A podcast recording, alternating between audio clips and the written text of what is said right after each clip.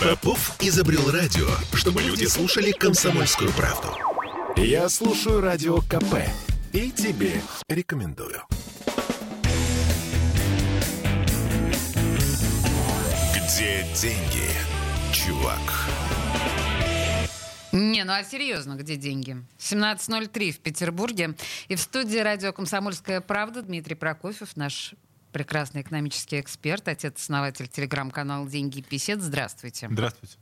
Слушайте, ну, наверное, основная тема сегодня у нас то, что, как, как это принято говорить, как грибы после дождя растут.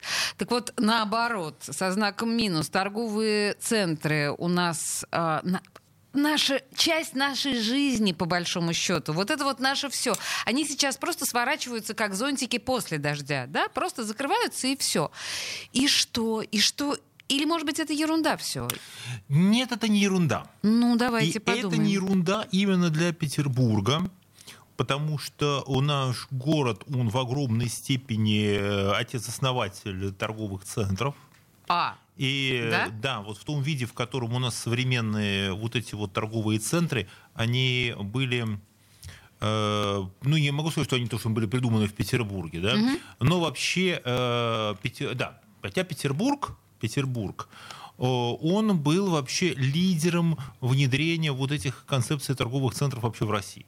Первые, самые совершенные на тот момент торговые центры были построены э, в Петербурге, в императорском Петербурге. И если остальная Россия, какие были магазины? Были рынки, да? то есть, подождите, Были наши торговые лавки. центры, это типа дом Елисеевский, Э, это значит, гостиный ну, двор. Елисеевский, да, конечно, Елисеевский один из самых э, передовых на тот момент вот, продуктовых магазинов.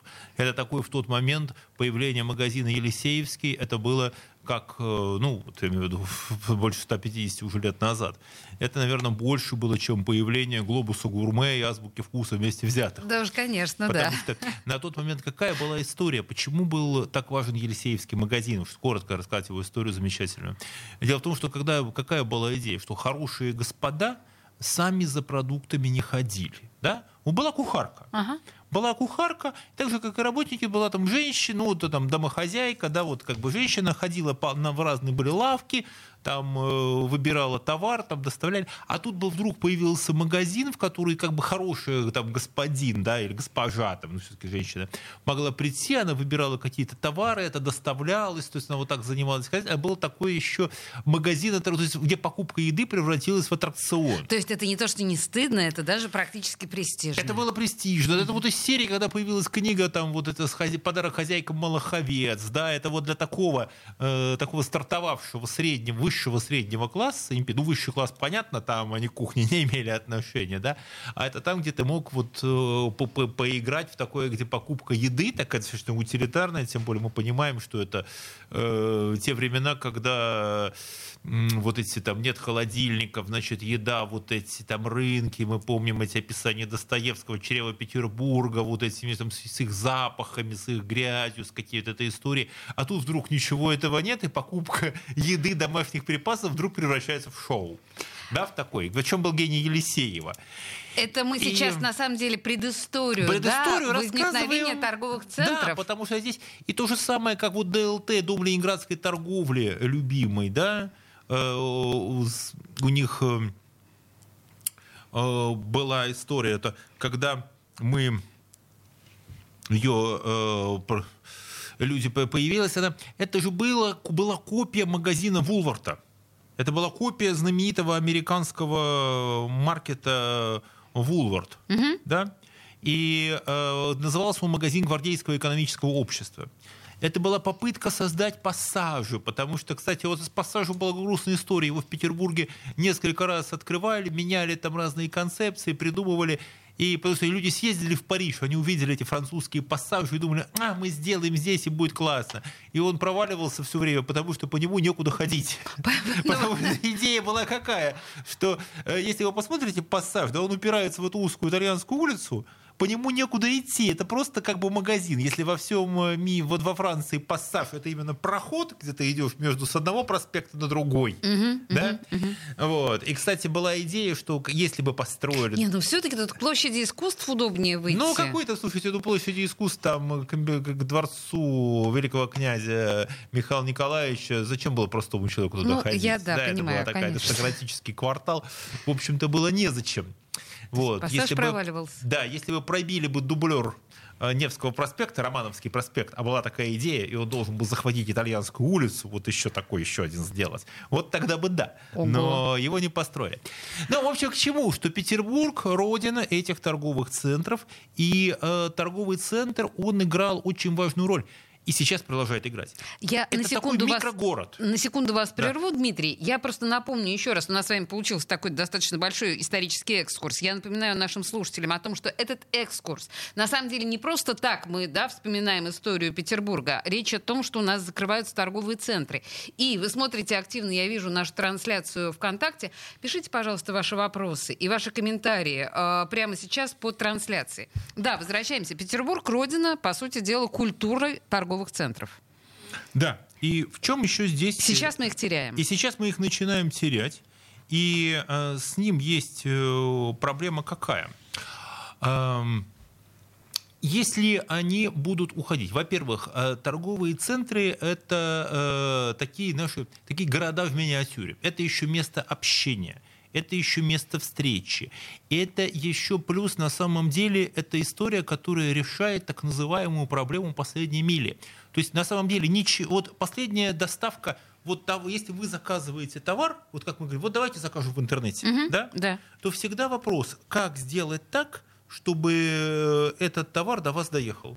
Вот перебросить его в город нет проблем, приплыл на пароходе там довезли куда-то на машине. Но вот донести его до дома, это получается труд курьера, труд доставщика.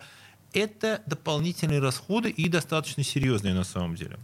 Нам просто пока компании готовы это финансировать, но уже сейчас стали появляться, уже плата за доставку идет как отдельный сервис. Да? А если вы создаете торговый центр, то вы решаете эту проблему вот этой последней мили. Люди сами туда приезжают – и люди обязательно покупают что-то еще, и эффективность размещения магазинов вот в таком торговом центре, она, конечно, выше, чем э, их размещение где-то там вдоль. Ну, если мы не, не имеем дела с какими-то там торговыми улицами специальными. Да? Я издержки сейчас... ниже. Издержки на создание магазина в торговом центре, на привлечение покупателя в торговом центре, это, конечно, ниже. Я сейчас хотела с вами поспорить, сказав, что, ну, действительно, у нас же есть курьеры, но вы мне совершенно правильно и убедительно объяснили, что курьеры — это дополнительные э, затраты, а помимо всего прочего, торговый центр — это еще и времяпровождение, да, это досуг. А плюс с курьерами какая сложная история, да? Курьеры — это дополнительная нагрузка на инфраструктуру. Курьеры — это велосипеды, самокаты, это вот все, мы видим вот эти все истории, да, это тяжелый физический труд. Сейчас по нынешним временам достаточно хорошо оплачиваем. Когда был пик во время пандемии, э, во время карантинных ограничений, там э, были, была история, что курьеры получали э, там две средние, две-три средние зарплаты, да. Это тяжелый труд, но это приводит к тому, что в других что люди там с какой-то квалификацией думают, что зачем мне своей моей квалификации, пойду-ка я работу курьером, да, я больше заработаю. И, соответственно, у нас э, исчезает э, рабочее место да, какое-то. Ну, нигде в мире курьеры не зарабатывают больше, чем квалифицированные работники. А у нас была такая история, что ты просто с доставкой чего-то там вдруг много стал зарабатывать. Простите, а может ли случиться такое, что сейчас как раз вот с этим веерным закрытием торговых центров у нас снова профессия курьера станет престижной? Она станет, только курьеров может оказаться слишком, да, слишком много для того, чтобы люди... Э, ну, как сказать, правильнее будет, э, слишком много окажется желающих стать курьерами и э, их оплаты могут значительно снизиться не так, как э, курьеры бы ожидали. Но на самом деле Зарплат, рынке труда... Работа может быть массовой, а зарплаты на ней могут быть э, низкими. О рынке труда, об изменениях на рынке труда я, в принципе, планирую еще сегодня с вами поговорить. Давайте вернемся к торговым центрам. Как вы полагаете, насколько это Серьезно, вот то, что сейчас вот эти вот зонтичные, скажем так, закрытия торговых центров, это надолго, это навсегда? Слушайте, это очевидная история, связанная с э, тем, с уходом, в первую очередь, э, западных компаний и с, э, с падением расходов людей. Потому что люди не очень понимают, как они дальше будут, будут э, тратить свои деньги. Ну, то есть на придержать, что они будут да, тратить. А люди сейчас придерживают, люди сейчас, вот все показывают данные по, по продажам, что люди нервничают, люди придерживают свои деньги, и э, люди не знают, что будет потом. Лучше сейчас прикопить, непонятно, и, соответственно, нету расходов, нету зарплат для персонала, нету заказов новых товаров, и э, предприниматели начинают думать, «А бог с ним, с этим моим магазином, давайте-ка я сверну. Это проще ассортимент, это все чуть-чуть-чуть хуже. Да? Если мы сейчас придем в торговый центр, мы видим, что никакого оживления там нет. Люди реально вот э, стараются, вот, ну, стоят пустые магазины. При том, что нельзя сказать, что цены на ряд товаров вот прям уж выросли очень. Что-то даже осталось в прежних рамках. Но уже магазина нет. И, значит, нет рабочего места, нет расходов и нету налогов. А ведь торговые центры – это плательщики налогов именно в местный бюджет. Торговый центр – это налоги в первую очередь для местного бюджета, для города. Если когда-то у нас там мы видим там штаб-квартиру какой-то корпорации, там большой вопрос, где она платит налоги. А вот торговый центр – это то, что легко просчитывается, то, что прозрачно, то, что создает, э, скажем так, дополнительную тягу всегда вокруг района, вот там, где появляется торговый центр, Простите, там, Дмитрий. как правило, появляются и бизнесы какие-то Жизнь, прилегающие. да. экономическая жизнь. Мы вернемся к разговору о закрытии торговых центров. Чем это нам грозит? Буквально две минуты рекламы, и мы вернемся. Где деньги, чувак? Я слушаю Радио КП, потому что здесь самые осведомленные эксперты. И тебе рекомендую. Где деньги, чувак? 17-16 в Петербурге с Дмитрием Прокофьевым, нашим замечательным экономическим экспертом. Мы обсуждаем волнующую, на самом деле гораздо более волнующую, чем кажется на первый взгляд, тему закрытие торговых центров, потому что мы же понимаем, что торговые комплексы — это гораздо больше, чем просто место, где мы покупаем шмотки. Ну, это прям гораздо больше. И я напоминаю, что вы смотрите, вы не только слушаете нас по радио, вы слушаете, э, смотрите трансляцию ВКонтакте и задаете ваши вопросы. ВКонтакте. И прежде чем мы с вами продолжим о том, что, собственно, что, что мы будем делать без э, торговых комплексов, у нас первый вопрос. Я не знаю, как к нему относиться. А, госпожа Аделла пишет нам, быть может, это временное явление, необходимое в данных реалиях. Чтобы не было терактов, пишет нам Аделла. А- Но это Я даже не знаю, как на это отреагировать. а, потому такая что ведь- конспирологическая теория. Да, ну понимаете как, э, ну я могу только понять это так, что если у вас не будет денег, то, соответственно, вы будете сидеть по домам, и ничего не произойдет. Потому что ведь никто, никого не, не запрещают же ведь. Э, Речь о том, что никого не, никому не запрещают там находиться в торговых центрах. Никто там не мешает быть. И никаких проблем с этим э, быть не может. Да, Денег нет. Да? Денег нет, и э, здесь э, ведь какая еще история э, сложная. Ведь э, сейчас э, тор- а- администрация этих торговых центров, естественно, они для того, чтобы удержать э, своих арендаторов, они им предоставляют скидки. Да? Как долго они могут Арендаторам предоставлять? Арендаторам, скидки? Да, арендаторам. Арендодатели дают арендаторам скидки. И сейчас... э, Понимаете, если здесь э, какой еще момент? Обиднее всего, что пострадали крупные торговые центры. Вот маленькие, да, в которых, ну, в общем, не было никаких международных брендов, такие, ну, то, что раньше были ларьки, все мы знаем, были вот раньше стояли ларьки у метро, Сейчас это не такие не торговые центры, а фактически те же ларьки, только поставлены друг на друга. Да, такие простые какие-то наборы торговых павильонов по окраинам такие есть, где продавалось э, что-то очень такое большое. Насущное. Да, что-то продавалось насущное. и так далее. А здесь э, вот эти вот крупные э, торговые центры, в которых много что вложено, и плюс еще индустрия торговых центров – это же работодатели, э, которые требовали гораздо более квалифицированного труда, чем труд курьера и доставщика на самом деле.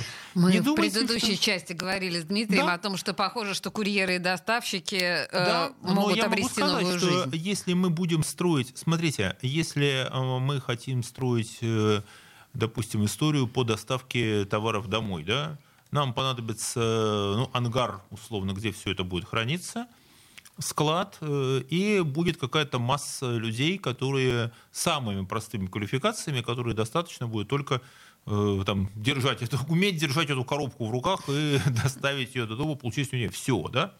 Высокое вот. умение. Да, ну, ну какое есть. Высокая квалификация. Да, какое есть. Да? Э, в царской России тоже это было, да, он мальчик с корзинкой, вот такой персонаж. Ну так он мальчик, он прям да, ребенок, мальчик, а у нас он дяденьки мальчик, взрослые. Это было, да, у нас, да, вот дяденьки взрослые. Тут, тут мальчик-разносчик.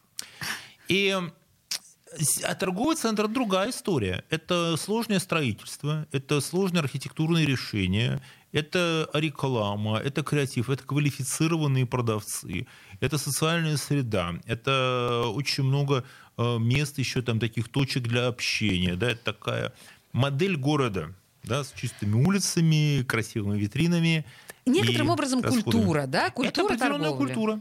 Да. Но с другой стороны, Дмитрий, а что если как раз сейчас начинается время возрождения вот этих вот небольших, но м- там ориентированных на какие-то особые товары лавочек? Не вот те ларьки, о которых вы говорите, а прекрасные маленькие магазины. Мы же все время говорили о том, что мелкий предприниматель э, жрется постоянно этими большими торговцами. Может быть, сейчас настало их время? Вы знаете, а что-то не видно. Нет? Вот этой достаточно доставки вот этих маленьких лавочек, потому что для маленьких лавочек нужны у людей э, свободные деньги. Денежки. Вот эти все, вот эти все лавки, о которых мы говорим, вот эти очаровательные, там какие-то там в креативных пространствах, какие-то или на улицах частные, э, для этого нужны люди, которые идут по этим улицам, не обремененные там никакими заботами, кроме желания там себя как-то развлечь, что-то купить, да, себя побаловать. И вот этот весь э, такой штучный такой оригинальный труд, он ведь и стоит дороже, да? Угу. Где люди покупают, мы видим вот эти э, лавочки, может быть, которые там, вот, не знаю, там на каких-то парижских или амстердамских улицах, которые вот мы когда-то фантазировали, их увидеть, да, все это там есть. Но это производное от достаточно большого количества людей свободного времени, от готовности, скажем так, тратить деньги – и от того, что э, достаточно богатое общество не цепляется вот к достаточно богатое правительство, да, ну не цепляется оно так сильно к этим магазинам. Плюс еще вопрос, то, что называется собственности. В мою, когда учился во Франции, в Дижоне, да, там магазин шляпы, да, магазин шляпы, на нем дата 1865 э, год. И, э, значит, молодой человек, который в этом магазине шляп стоит, он говорит, что его семья владеет этим магазином. Вот он в 1865 году открылся, 140 лет, вот вся вот семья, да, им владеет, ничего не менялось. И вот такой старинный дизайн, говорит, вот, он говорит, как мой пра пра пра пра пра дедушка, где вот его портрет, вот, вот это вот лавка, да, и какие-то там они делают очень дорогие, красивые шляпы, которые специально приезжают у них покупать, и вот такая местная достопримечательность, один на весь город, кстати. Значит, мы не доросли вот до этих эксклюзивных, изысканных, стильных а, элементов торговли. А для этого нужно иметь высокие подушевые доходы.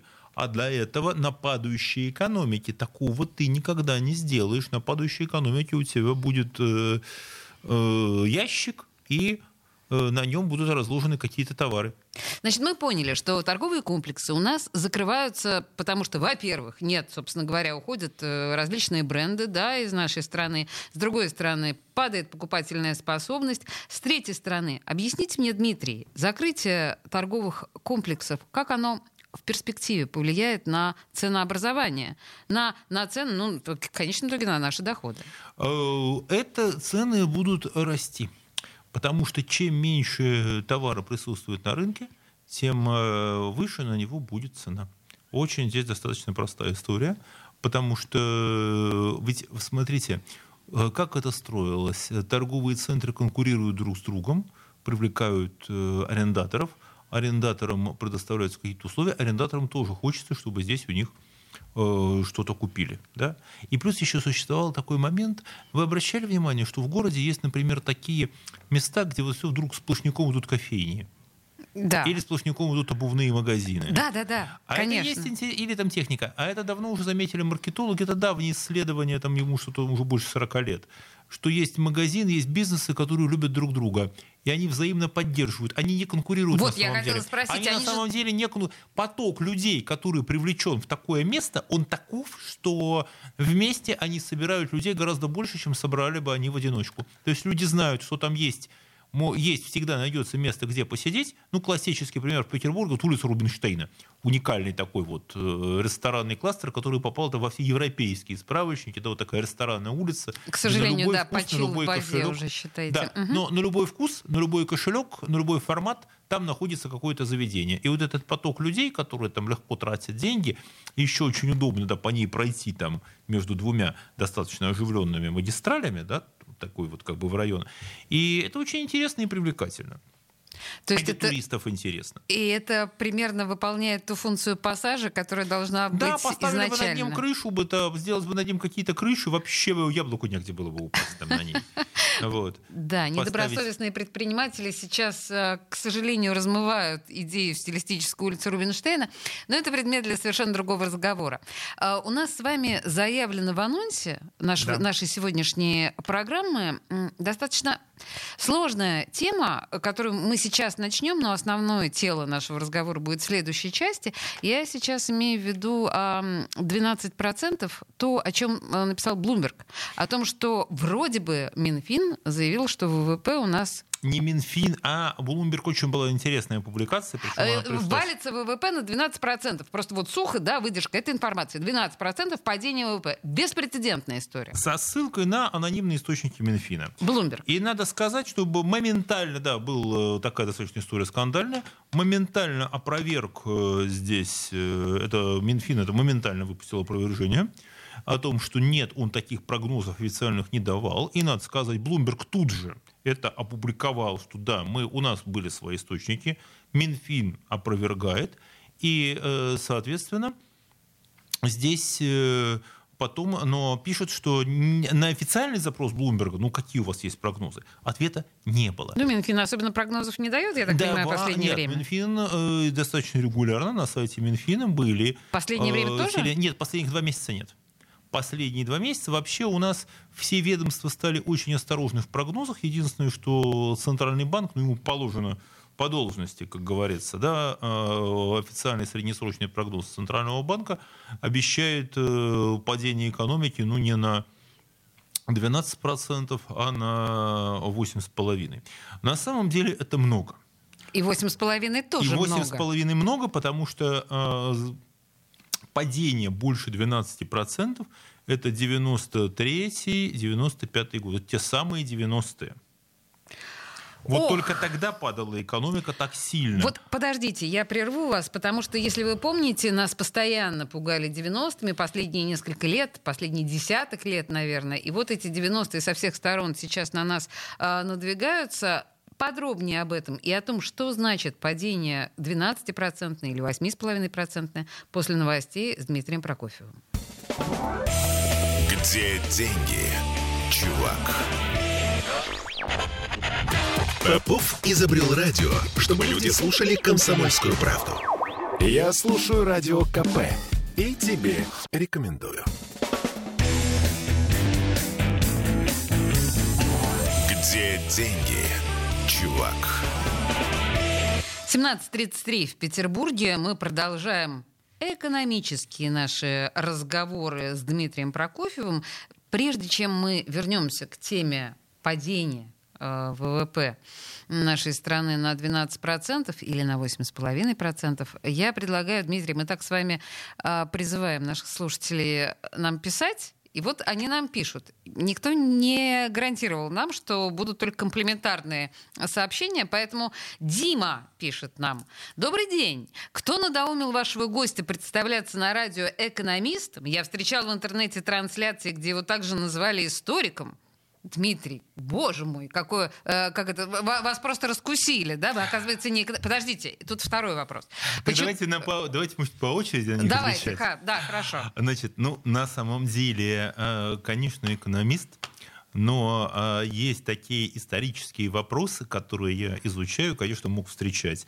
Э, мои, скажем так, исторические рассказы, на, в которых я рассказывал, ну, достаточно такие узкие, узкие проблемы. Да? Это касающиеся военной экономики, касающиеся истории экономики Советского Союза во время войны и вообще военных событий. Да? Это такие, а, я думаю, что каждый, наверное, человек у нас э, может этими вопросами заниматься, и масса документов доступна. И вот, наверное, да, я рассказывал о различных исторических событиях и в нашей стране. И Дмитрий, ведущие, не только ведущие, называли историком также. Вы вообще нас слушали? Мы начали сегодняшний наш, наш эфир совершенно увлекательнейшего экскурса в историю торговых комплексов в Петербурге императорского времени. А дело в том, что на самом деле экономика, она немыслимо... Это вообще наука о человеческом поведении. И поэтому без э, изучения истории, исторической литературы, э, как что происходит, да, этим заниматься невозможно. Да? То есть все экономисты, они э, знают и историю, в том числе, во всяком случае, экономическую историю страны, в которой они живут, да, да знают обязательно. Хорошие экономисты, образованные люди. Ну и второй вопрос от Дмитрия. Почему от Димы? А почему название его телеграм-канала имеет отчетливо похабную коннотацию? Я напомню, что телеграм-канал Дмитрия Прокофьева называется «Деньги и писец». Ну, писец — это вообще пушной, пушной Милый зверь, одним из, того, да, одним из таких э, товаров российского экспорта, совершенно очаровательный. Ну, вы знаете, кто-то, каждый видит в этом названии то, что он хочет. Вот, как многие каналы, знаете, многие каналы, когда заявлялась вот эта телеграммная история, э, назывались э, очень смешными разными названиями, да, это как, я не знаю, в свое время были, может быть, названия английских пабов, да, там, не знаю, там «Роза» и «Крест», да, свинья и свистулька, да, полеты фантазии. В общем, все это все могло быть как угодно. Вот, не знаю, там попугай Густав. То есть какие-то названия, которые, ну, плюс там Д и П, да, какие-то, плюс Петербург, ну да, получились деньги, и пушной такой зверь, может быть, еще потому, что э, меховой экспорт, да, в свое время был фундаментом э, России, вообще вот экспорт меха, был одним из таких вот э, становых элементов российской экономики на протяжении тысячелетий, наверное, да? Дима, спасибо большое вам за ваши вопросы. Они восхитительны. И вы первый человек в моей жизни, а я уже э, телеграм-канал «Деньги и писец» очень много кому советовала. Вы первый человек из живых, который усмотрел в этом что-то оскорбительное. Может быть, вам и не надо на этот ну, канал. Ну, слушайте, не надо здесь в данном случае ну, просто... На самом деле, э, коллега Дмитрий, который задал эти вопросы, он дал возможность, во-первых, рассказать о моих каких-то вот этих исторических экскурсах, а во-вторых, дать возможность прокомментировать действительно это название. Окей, я верну вас на землю нашу Давайте. грешную, да, про 12% и падение. Значит, мы, э, вы сказали, что это 90-е годы. Те самые 90-е годы, о которых, которыми нас так долго пугали. Вы знаете, здесь э, по этому поводу я бы адресовал к почему вот это, из, из чего исходят экономисты, оценивая вот эту глубину падения. Опять же, из исторических примеров. Они смотрят сейчас, э, они знают. Да? Вот почему говорят, что 12, почему не 20, угу. почему не 50? Действительно. Да? Э, там какие-то, ведь на чем они основываются? Во-первых, они смотрят, какие... Что такое ВВП? Это, если в самом простом варианте, это суммарная стоимость, э, суммар, сумма всех расходов. Угу. Вот если все, что мы с вами потратим, да, вот в стране, все наши расходы, это, э, это и будет ВВП. Этот показатель придумал э, в 30-е годы такой Саймон Кузнец, американский экономист, на самом деле Семен Кузнец, Семен, Семен Кузнец, конечно, Сеня который... Кузнецов. Да, Сеня Кузнецов, ну Сеня Кузнец, да, который э, Значит, был э, значит, совет, советский сначала статистик, который эмигрировал в Америку в 20-е годы, там из черты оседлости.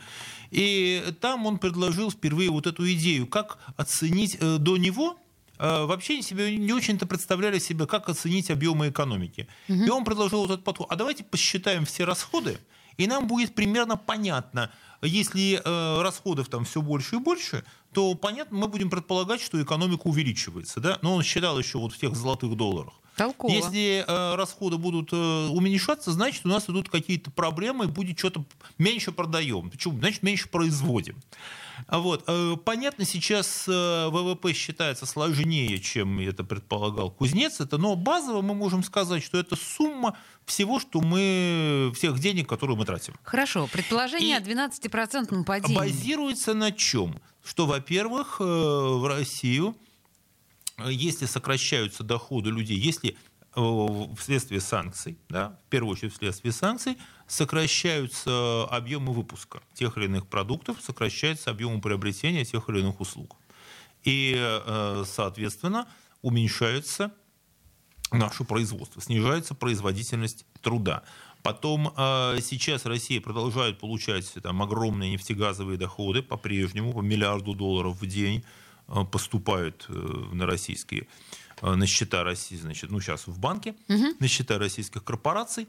И, э, соответственно, за счет этих денег и поддерживается вот эм, наше нынешнее экономическое положение. Да? Налоги продолжают собираться. И сейчас Минфин отчитался, что налоги он по-прежнему собрал огромные. Это у нас рост налогов. Почему? Потому что нефтяные деньги поступают. Еще пока, еще запасы есть. Экономика, как говорит Центральный банк, еще пока работает на старых запасах но уже более-менее понятно, что запасы эти где-то заканчиваются, что предприятия многие, ну, иностранные предприятия уходят, они остановили свое производство, пока они еще платят людям, но как долго это продолжаться будет непонятно. И из этого экономисты уже сделают свои выводы, сколько может упасть ВВП. Ну, пример Дмитрий, такой. Почему меня, как обывателя, должно ужасать 12-процентное а, падение? 10% падение хорошо. Если перевести это в ваши обычные такие совсем Ма, расходы, да. то вот оценка э, руководителя Института народного хозяйственного прогнозирования Российской Академии Наук. Да? Их доклад был представлен э, две недели назад, э, как раз и назывался, был посвящен а, значит, конференция была «Экономика России и Армении в условиях новой реальности. Вызовы и перспективы». Ну, проходила она в Ереване, но ввели ее, там выступали ключевые доклады, были российских экономистов. И там было сказано, что это падение э, уровня жизни на 20%. Вот чтобы вы себе могли представить. То есть 12% ВВП провоцирует вот 20% э, падение? Скажем так, 20% падение уровня вашей жизни провоцирует 12% ВВП. Это, свя... это две стороны mm-hmm. одной медали. Меньше расходов людей, меньше доходов у тех, кто производит э, товары и услуги. Вот так. То есть, чтобы совсем просто представить, это сокращение ваших, э, снижение вашего уровня жизни. Меньше можете купить, меньше можете потратить. То, что вы покупаете, оно Э, более пока низкого качества, потому что пока еще все разговоры об импортозамещении, э, они пока еще не подкреплены реальными потребительскими Мне товарами. очень нравится, как вы говорите, пока еще. Это означает, что они будут подкреплены, Нет. и импортозамещение будет в полной мере у нас Нет, реализовано? это не означает. Я говорю именно то, что говорю, что в настоящий момент никакого замещения потребительских товаров товарами российского производства пока не произошло. Произойдет ли оно в будущем, будет зависеть от множества причин. Но мы должны смотреть, становиться правде в лицо. Сейчас этого замещения нет. Угу. И, э, безусловно, предпринимаются усилия для того, чтобы оно произошло. Причем это может касаться не каких-то там колоссальных там, предприятий, да, или там айтишников, которые возятся, а, с которыми так возится правительство, это может заниматься этим там и малый, и средний бизнес. Это особенно касается сельского хозяйства. Вообще парадоксально, что у нас отрасль, которая себя чувствует вообще как бы сейчас очень хорошо, это сельское хозяйство. И цены растут у производителей. Вот. Но что означает хорошая жизнь производителей э, сельского, сельскохозяйственных продуктов в то время, когда у людей не хватает денег? Э, цены растут, у нас с вами меньше остается денег на промышленные товары, на наши потребительские товары. И вот тут наши же российские производители думают, ага, а стоит ли мне затевать производство, если у людей мало денег? Вот в чем здесь проблема. Вы можете покупать, и вот это очень серьезно беспокоит экономистов. Я лучше пойду в курьеры. Вы можете, да, вы можете покупать, если у вас ваши расходы это ваша еда и ваши э, потребительские товары. Допустим, ушел потребительский импорт. Его нет. Хорошо. Значит, пускай российское предприятие это производит. Но российский производитель сидит и думает, ага, цены на еду растут, у людей остается все меньше денег на мои товары, а где у меня могут быть какие-то гарантии, что я произведу, хорошо. Но а где гарантии, что это люди это купят? И по тем ценам, которые я могу предложить. Ой, вот еще про проблема. цены мы с вами поговорим, потому что сегодня доллар впервые с февраля, там, по-моему, 2021 года ниже 65 упал на биржах. Вообще просто катастрофа. Говорим с Дмитрием э, Прокофьевым. Буквально через две минуты после рекламы вернемся к этому разговору. Где деньги, чувак?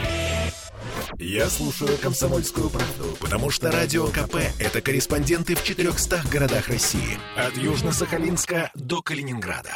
Я слушаю «Радио КП» и тебе рекомендую. Где деньги, чувак? 17.46. Продолжаем душеспасительные разговоры с экономистом Дмитрием Прокофьевым. Не просто экономистом, а экономистом и историком. Я буду настаивать на этом. Спасибо. И отцом-основателем телеграм-канала «Деньги и писец». Мы сейчас к дешевому доллару на самом деле придем, потому что 65 рублей вообще совершенно потрясающая цена ныне у нас американской валюты. Но вы тут нам еще продолжаете задавать вопросы, мы на них отвечаем. И вот в, те, э, в WhatsApp по телефону плюс 7 931 398 92 92, я совершенно забыла о том, что у нас есть этот ресурс, вы нам тоже пишете и задаете вопросы. Будьте добры, умоляю, представьтесь, потому что я не знаю, как э, отвечать на ваши вопросы. Но вопрос, по-моему, очень правильный. То есть, повышая стоимость услуг ЖКХ, Хозяева удваивают ВВП? Слушайте, смешная история. Здорово, пишет нам слушатель. Значит, смотрите, на самом деле такое э, мнение существует. Так. Потому что э, очень часто разнообразное начальство думает, ага, а давайте-ка мы повысим цены, заработаем и так далее. Но что в этой ситуации происходит? Представьте, у вас есть, э, допустим, зарплата 100 рублей, 100 единиц да, угу. каких-то. Вы платили за ЖКХ там 10 единиц. Теперь вы стали платить 20, да, вот 20 рублей из 100. Отлично. Угу. Это значит, что у вас раньше было 90 рублей на потребительские расходы, а теперь осталось 80. И вы начинаете думать, а на чем я сэкономлю? Повышая расходы на ЖК, доход, повышая ЖКХ, вы совсем не обязательно ВВП вырастет, потому что человек, это просто произойдет перераспределение внутри. Понимаете, что ага. может быть? И вот здесь очень такая начинается тонкая настройка. А что человек будет делать? Человек может, например, сказать, о, отлично, я пойду и я сейчас попробую заработать эти деньги, чтобы не снизить свое потребление. Я пойду, я поработаю лишний час, и я заработаю 110 рублей. Да. Отлично. И вот тогда мы получаем рост ВВП когда это мотивирует человека к какой-то дополнительной работе, к дополнительным усилиям или к повышению своей производительности. Человек говорит, хорошо, или я сменю работу, на которой я буду получать за то же время, я буду получать не 110, а 120. И вот тогда мы получаем рост ВВП. А если человек просто хорошо, я не, не плачу за ЖКХ больше, но я благодаря этому там лишний раз, не знаю, не съезжу, не отдохну, да, там не посижу в кафе, не посижу в кино, значит, Э, у нас никакого роста ВВП не произошло. Слушайте, а вот вы говорите сейчас не поеду в отпуск, не схожу в кино. А у нас есть ощущение, что сейчас мы, э, простые граждане, обыватели, уже начали экономить? Есть. Есть это ощущение и э, показывает, что люди начали поджимать свои расходы. А, от чего-то отказываться. То есть этот процесс пошел? Есть процесс этот пошел. Люди чувствуют, что что-то идут не, идет не так, потому что люди продолжают платить по кредитам, пока они с этими справляются. Новых кредитов сейчас не дают. И, ну, они очень, значит, очень дорогие. дорогие они да. очень дорогие, да. И обратите внимание, несмотря на все снижение э, там ключевой ставки, снижение поставок по депозитам, оно произошло, а снижение ставок по потребительским кредитам никакого не произошло. Потому что потребительский кредит – это не вопрос ключевой ставки, это вопрос рисков его невозврата. И банки прекрасно понимают, что э, если сейчас начать давать кредиты, скорее всего, если экономического роста не будет, то им э, люди деньги эти не вернут. И желание брать кредиты сейчас э, достаточно э, такое низкое. Да? Хорошо, я поняла. На чем э, прежде всего начинают экономить люди, когда чувствуют, что что-то не то? Вот то, что вы говорите, это там отпуска. Да, это первое. А люди Или начинают. Нет? Слушайте, на э, тех материалах очень интересно проводила опрос э, зарплаты РУ, да, так. и проводила опрос в собственном телеграм-канале. И данные практически совпадают. В первую очередь люди начинают экономить на отдыхе, угу. А, а люди начинают экономить э, обувь, одежда. Угу. Стараются, да, то, что можно уже там купили. Потом уже люди какая-то часть. Э, вот здесь, вот здесь это просто заметно. Это заметно, здесь достаточно большой процент говорит. Э, на себе, вот на таких, там, на типа, на технике, на выпивки, да, люди на вот здесь выпивке? На выпивке да нет, ладно. не экономят. Нет, не здесь э, экономят. цены, нет, здесь не такие цены, чтобы людям начинать э, сильную какую-то устраивать экономию. Нет, здесь э, достаточно так они. А вот э, отдых, да, это пошла такая тема. Просто мы с вами как-то не одно, эта тема отдельной, на самом деле, долгой беседы. Я думаю, что мы еще неоднократно вернемся к этой теме про индекс губной помады, да, когда мы начинаем покупать со страшной силой губную помаду, экономя на манто. Слушайте, ну, есть... а у меня есть вот здесь, вот я сейчас просто открыл здесь угу. э, эти свои данные, да, больше всего люди начинают э, экономить на отдыхе. А, значит, здесь 11% э, на продуктах, 20% начинают на одежде обуви, можно было отвечать несколько вариантов, 15% на внешности, да, а вот здесь э, мне пишут 27% на всем. Бедные маленькие. Да. Боже мой, да. Хорошо, я, я поняла, хотя как можно экономить на внешности? Неужели уколы красоты э, падут в спросе? Я просто это к тому, что когда мы говорим, что люди экономят на том, на сем, мы понимаем, что в этих отраслях будут определенные... Да. В этих отраслях будет... Э, показатели. Будет э, потеря рабочих мест. И знаете, какой сейчас самый главный вызов, перед которым стоит э, экономика? Так. И что реально напрягает? Дело в том, что до сих пор Россия не знала настоящей безработицы. То есть э, всегда старались э, за счет чего выйти. Люди продолжали ходить на работу, да, они получали меньше зарплату, да, и у них сокращали рабочую неделю, да, им какие-то были там не самые там комфортные условия, не было каких-то социальных гарантий, но общий курс был такой, что все-таки люди должны ходить на работу, что-то получать, сохранять рабочие места, но когда все налаживалось, ну, они, соответственно, начинали получать больше, да. Угу. Сейчас никто не может сказать, выдержит ли предприятие и не начнется ли не начнутся ли увольнения. Вот это будет ситуация, с которой российская экономика по-настоящему еще не сталкивалась. Поэтому я советую всем, а, кто сейчас э, и работодателям, да, и э, тем, кто находится под угрозой увольнения, слава богу, в Петербурге есть отличный центр занятости. Вот не потеряйте время, я, не буду, я ничего не рекламирую, но не потеряйте время, погуглите, узнайте адрес вот, э, Петербургского центра занятости, его сайта. Это касается не только людей, вот, которые могут потерять работу, это и работодателей.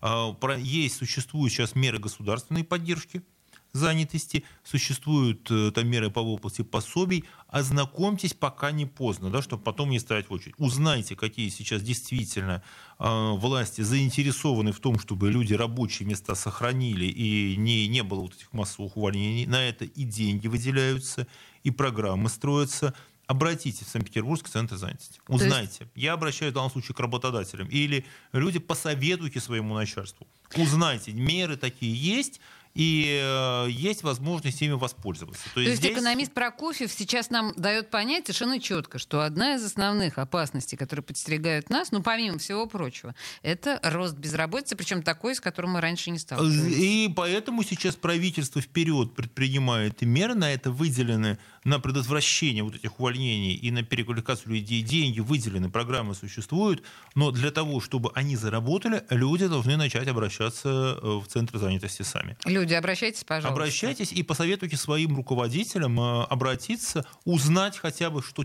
на что вы можете рассчитывать и какие программы подключиться к ним уже сейчас. Это действительно такой вот практический совет, что вы можете сделать, если вы считаете, что находитесь под угрозой увольнения. Лучше сейчас. Это работает, все, пожалуйста. И правительство предпринимает к этому и усилия. Это осознается экономистами и правительствами в том числе, конечно. Ну, это прям вдохновляющая идея, что нет, нет, нет, нет, это здесь, опасность осознается, это да, и проговаривается. История вот то, что под ударом вот этого кризиса окажутся в первую очередь э, ключевые наши агломерации, из них Петербург, да, вот промышленные города, это осознается. Здесь ни у кого никаких иллюзий нет. Дмитрий, Поэтому мы лучше с вами... сейчас заранее. У нас просто две минуты всего осталось. Мы на протяжении всего эфира, мы сегодня говорим про 65 минус доллар, да? Доллар, который стоит дешевле 65 рублей на бирже. Коротко. Что? Слушайте, Что? Это, это плохая история, которая связана с тем, что в страну поступает огромный поток долларов, и действует очень сильное ограничение на операции с долларами. То есть э, приход долларов есть, а спрос на него искусственно ограничивается. И сильнее всего это бьет по людям, у которых прикоплены вот эти вот э, сбережения в долларах на всякий случай. Да? Потому что если кто-то, у кого-то было 1000 долларов – спрятано 2000, 1000 долларов. Это было 80 там, тысяч рублей, сейчас это 65 тысяч. Это было в какой-то это... момент 100 тысяч рублей. В какой-то момент это было 100 тысяч, и вот это сокращение ваших сбережений никто не может сказать, как долго правительство будет поддерживать этот искусственный курс. Но э, сейчас мы помним, что бюджет наш сверстан из расчета 80 рублей за доллар. Поэтому любые э, сокращения прихода валюты в Россию да, сейчас держатся за счет того, что приход валюты огромный, а вот потребительского импорта мы практически не закупаем. По данным Центрального банка у нас как бы не уходят эти деньги на покупку товаров. То есть обязательно возникнет ситуация, когда у нас потом этот, этот валютный перекос придется исправлять. То есть он э, маятником... От... Он может маятником качнуться, и здесь э, вот эта ситуация, когда мы искусственно сбиваем температуру.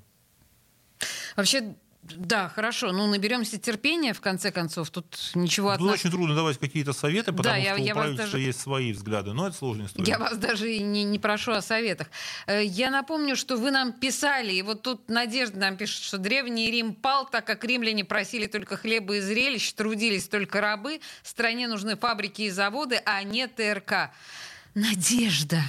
ТРК нам тоже нужны. Слушайте, дело в том, что э, ТРК обеспечивает спрос на продукцию фабрик и заводов. Не Понимаете, будут ее покупать, Надежда. вот мы тянем. Спасибо, Дмитрий Прокофьев был в студии радио «Комсомольская правда». Где деньги, чувак?